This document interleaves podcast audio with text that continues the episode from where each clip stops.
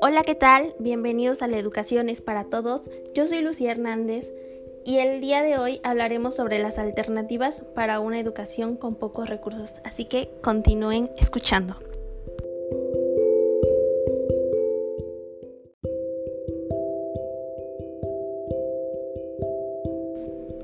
El objetivo de este podcast es analizar algunos de los principales problemas relacionados con el financiamiento de la educación en México. En el país se gasta mucho en la educación. Se argumenta y concluye que las necesidades educativas del país son múltiples y apremiantes, por lo que requieren una mayor inversión en educación, pues no solo es prioritario ampliar la cobertura educativa en los niveles postbásicos, sino mejorar la calidad de los servicios educativos que se brindan en todos los niveles del sistema. Se señalan diversos problemas relacionados con la ineficiencia y la falta de claridad en el manejo de los recursos. La expectativa de asegurar el derecho que tienen todos los ciudadanos a recibir una educación de calidad es muy poca.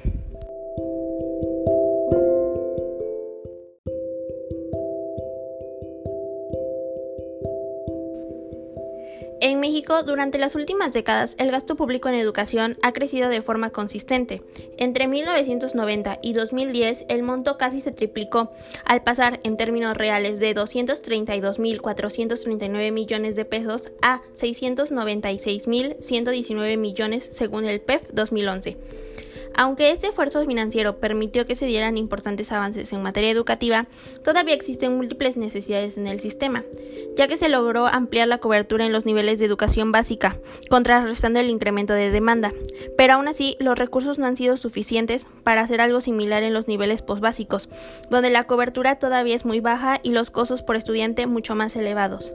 Tampoco han sido suficientes para cubrir las múltiples carencias que aún subsisten en todos los niveles y modalidades del sistema educativo por lo cual esto provoca que existan grandes desigualdades con respecto a los recursos humanos, físicos y pedagógicos con los que cuentan las distintas instituciones y centros escolares que conforman el sistema educativo mexicano.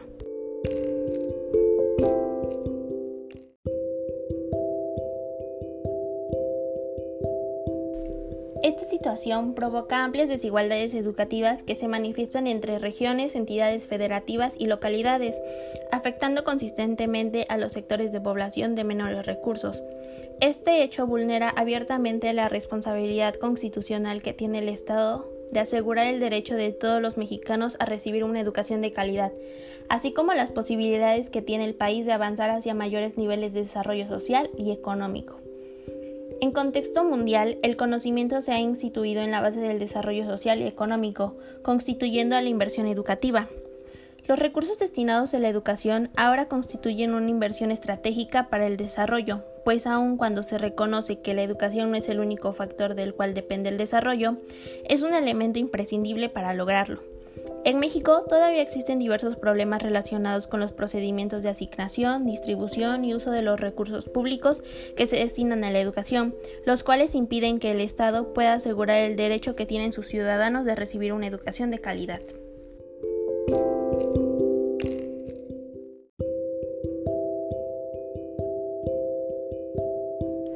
Comencemos hablando un poco sobre los problemas del financiamiento de la educación. Según un artículo de la UNESCO en 2005, cada vez es más frecuente que en México se señale con respecto a la educación, ya que no se requiere gastar más, sino invertir mejor.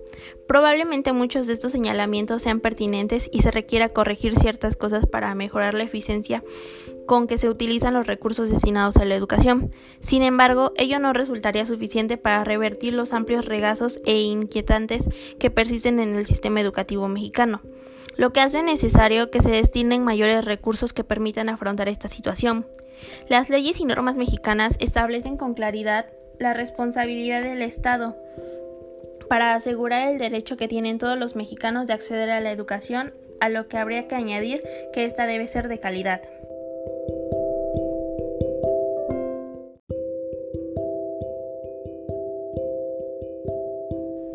Tenemos que mencionar que esta está aún muy lejos de cumplirse, ya que afecta principalmente a los sectores de la población de menores recursos. Por ejemplo, las entidades federativas con menor desarrollo socioeconómico, como es el caso de Chiapas, Guerrero y Oaxaca, tienen los niveles más altos de analfabetismo y los más bajos en cobertura educativa. Estas entidades se caracterizan por tener las tasas más bajas de eficiencia terminal y las más altas de abandono escolar, según la SEP en 2011. Los alumnos de estas mismas entidades obtienen los recursos más bajos, característica que comparten los alumnos que habitan en zonas rurales y los que asisten a las modalidades educativas orientadas a atender a las localidades de bajos recursos, que son los cursos comunitarios, educación indígena en primaria y telesecundarias. Poco más de la mitad de los alumnos afectados por esas circunstancias no obtienen ni siquiera los conocimientos considerados básicos para avanzar al siguiente grado escolar, según el INE 2006, 2008 y 2009.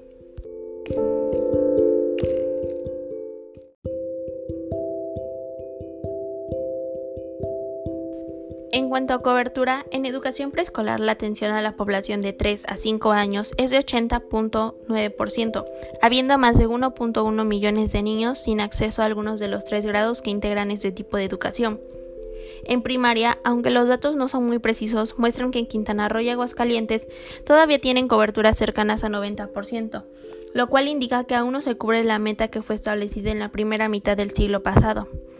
En cuanto al acceso a este tipo de educación, en secundaria la cobertura es de 95.9% y existe poco más de 262 mil niños sin acceso. En educación media superior, la cobertura es de 66.7%, de manera que cerca de 528 mil jóvenes quedan fuera de este nivel educativo, según la CEP 2011. En educación superior, la cobertura es apenas cercana a 30%. Hay que añadir que entre la población de 12 a 29 años, 7.8 millones, que es el 21.6% del total, no estudian ni trabajan. Este aspecto resulta preocupante por diversas razones, ya que deberían de estar formándose y desarrollándose sus capacidades, porque compromete las oportunidades que tendrán en su vida adulta y porque el país comprende su activo más valioso para lograr su desarrollo.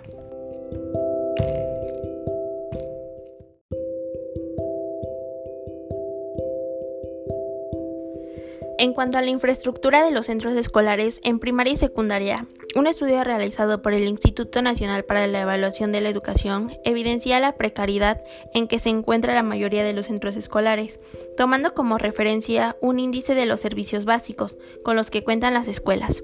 En una escala que va de 0 a 100, estiman que el promedio nacional es de solo 66.2 en primaria y de 69.4 en secundaria.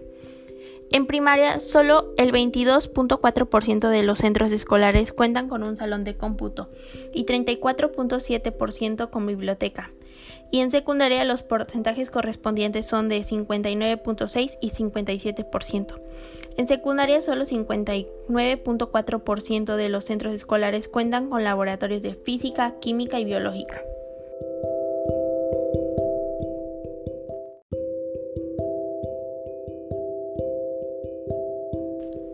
Con respecto a estos insumos, cabe resaltar que los porcentajes más bajos corresponden a las modalidades educativas que atienden a la población de bajos recursos, que en primaria corresponde a los cursos comunitarios y la primaria indígena, donde las salas de cómputo son casi inexistentes y el porcentaje de los centros escolares no supera el 22%.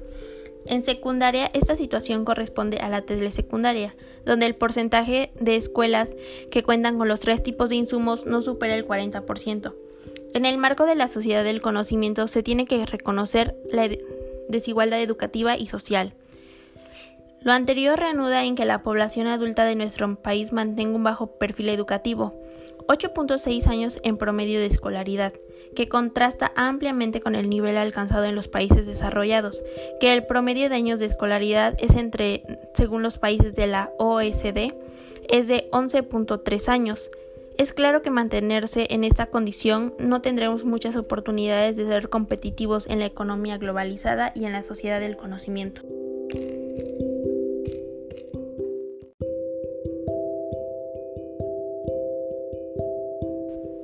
Ahora hablemos de la carencia de fuentes de información confiable, transparente y oportuna sobre los recursos que se destinan en el país a la educación. Para realizar una buena planeación y administración de los recursos que se destinan al sector educativo, se requiere tener una visión integral y precisa sobre la forma en que participan los gobiernos federales, estatal y municipal en el gasto educativo, así como sobre la manera en que se distribuyen los recursos entre los diferentes niveles, modalidades y programas educativos. Sin embargo, este tipo de información no existe en nuestro país. A pesar de que diversas fuentes brindan información sobre el gasto educativo en México, estas presentan información parcial, bajo distintos tipos de clasificación y agregación, lo cual impide conocer con precisión cuánto se gasta en educación en nuestro país, cuál es la estructura de participación de las entidades de gobierno y cómo se distribuyen los distintos niveles y modalidades educativas. Con respecto a las leyes de transparencia y acceso a la información, persiste un gran obscurantismo y resistencia a brindar la información financiera de las instituciones, e incluso cuando se logra obtener las distintas formas de clasificación y agregación que utilizan las instituciones educativas, hacen casi imposible tener un panorama integral de los recursos públicos que se le destinan y del uso que se les da.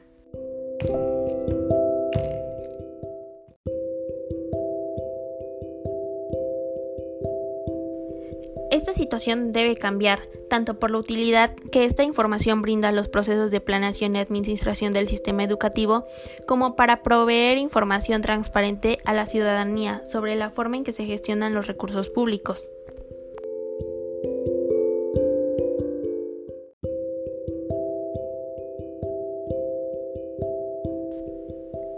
Hablemos sobre la ambivalencia del Estado mexicano ante su responsabilidad financiera con la educación. Para afrontar el regazo y la inequidad del sistema educativo, el Estado debe asumir un renovado compromiso con el financiamiento de la educación. Por un lado, los gobernantes reconocen el derecho que todos tienen a la educación y su importancia para el desarrollo social y económico del país. Por el otro, tienden a limitar la magnitud de los recursos que destinan al sector en los proyectos de egresos de la Federación. Durante la aprobación del presupuesto en la Cámara de Diputados, estos han sido los responsables de aumentar el presupuesto educativo. Cabe resaltar que aunque los diputados han sido más receptivos a las necesidades del sector educativo, no hay criterios claros sobre la forma en que proceden para distribuir los recursos al sector.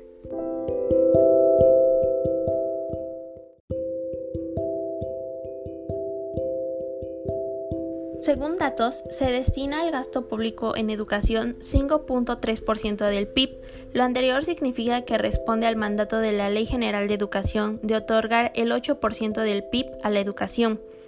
Esto limita la capacidad de invertir en áreas como educación, infraestructura y desarrollo productivo, que como la salud y la protección social son claves para aumentar la productividad, la competitividad y la inclusión social.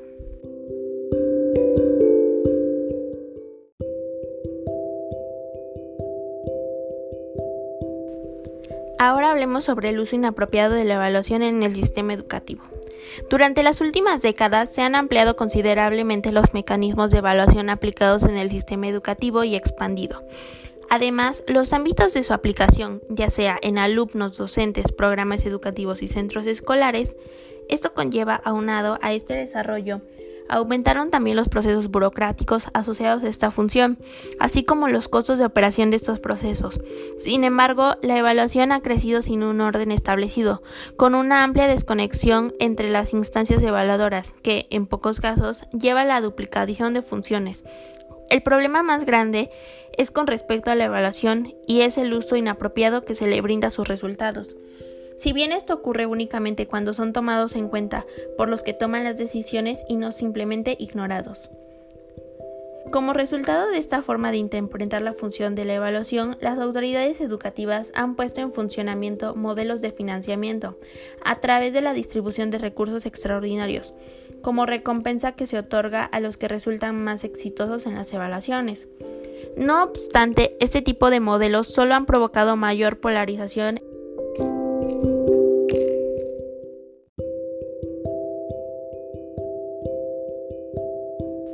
e inequidad en el sistema educativo, al atender a recompensar a los que de antemano estaban más aventajados, sean instituciones, centros escolares, programas académicos, docentes, investigadores o alumnos.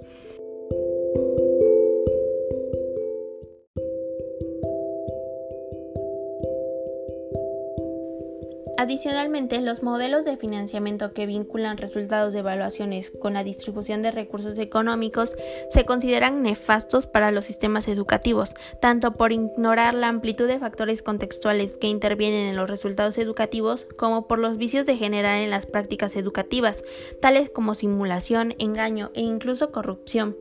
Por otra parte, el tiempo que llevan de operar estos mecanismos de evaluación han aumentado, pero han mejorado algunos indicadores cuantitativos del sistema educativo, que son los más fáciles de medir, ya que no existen evidencias contundentes sobre su efecto positivo en el mejoramiento de la calidad educativa. Esto resulta lógico, puesto que al ignorar el carácter formativo que debe tener la evaluación educativa, sus resultados no se utilizan para corregir las deficiencias que se detectan a través de ella en el sistema educativo.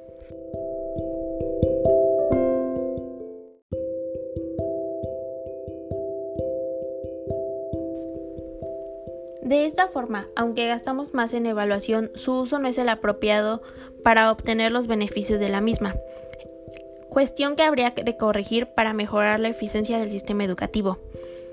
La carencia de los modelos de planeación acordes a los cambios que experimenta la demanda educativa, los cambios demográficos y la forma como históricamente se han distribuido las oportunidades educativas a lo largo y ancho del país provocan que más allá de las desigualdades educativas que existen entre las entidades federativas, estas también se presentan entre las localidades que la constituyen.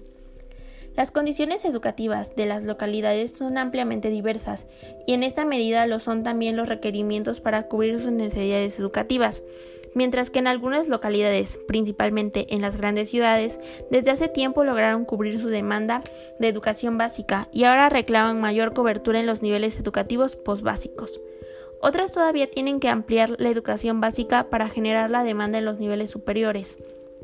Asimismo, los cambios en el perfil demográfico de la población tienen diversos efectos en la demanda educativa, mientras que en algunas localidades han disminuido la población en edad escolar, en otras todavía está careciendo este grupo de edad.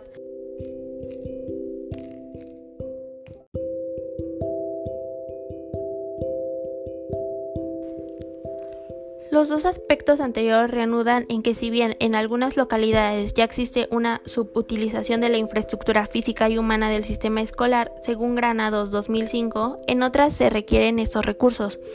Lo anterior precisa de movilizar los recursos educativos del lugar donde ya no se necesitan hacia donde se requieren. Sin embargo, no hay medidas fáciles para realizar este proceso. Incluso las medidas más prácticas para realizar estos ajustes, como cerrar escuelas o turnos donde ya no se requieren, tendrían serias implicaciones para los trabajadores de la educación. Es por ello que no sería recomendable tomar decisiones unilaterales al respecto. En algunos países de América Latina, donde ya se tienen problemas de ese tipo, se han visto que las decisiones unilaterales pueden causar más problemas de los que ya se pretenden resolver, por lo cual lo más recomendable es comenzar a trabajar con todos los actores involucrados en este problema para encontrar una solución consensuada que permita aprovechar más eficientemente los recursos del sistema educativo.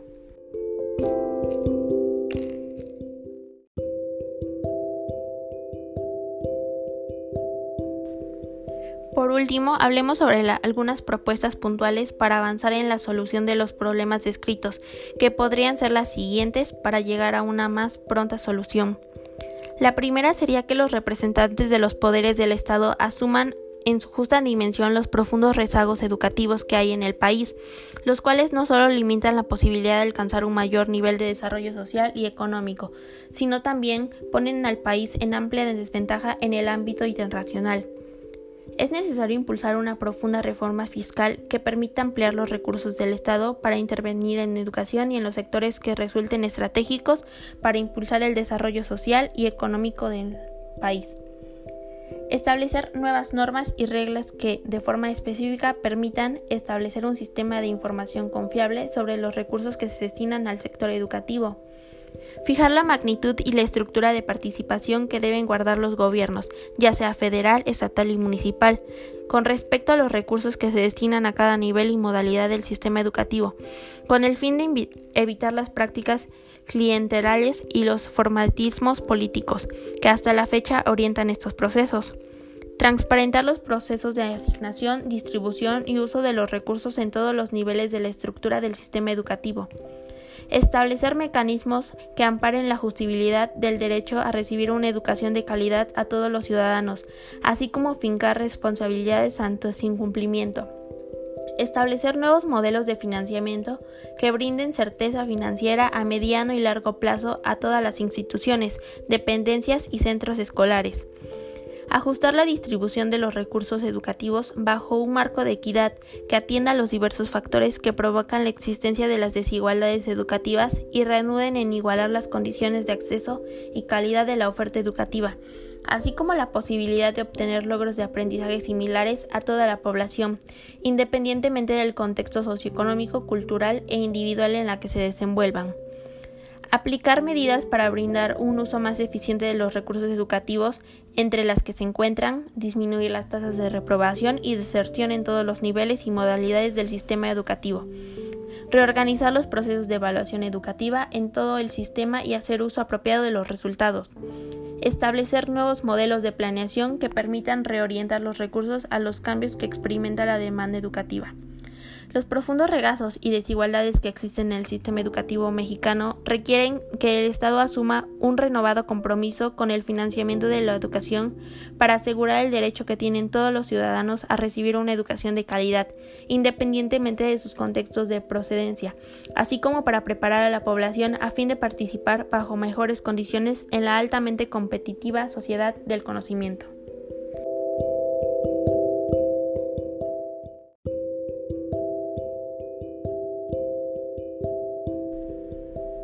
Y bueno, con esto llegamos al fin de este podcast, esperando que les haya gustado y que haya sido de su agrado.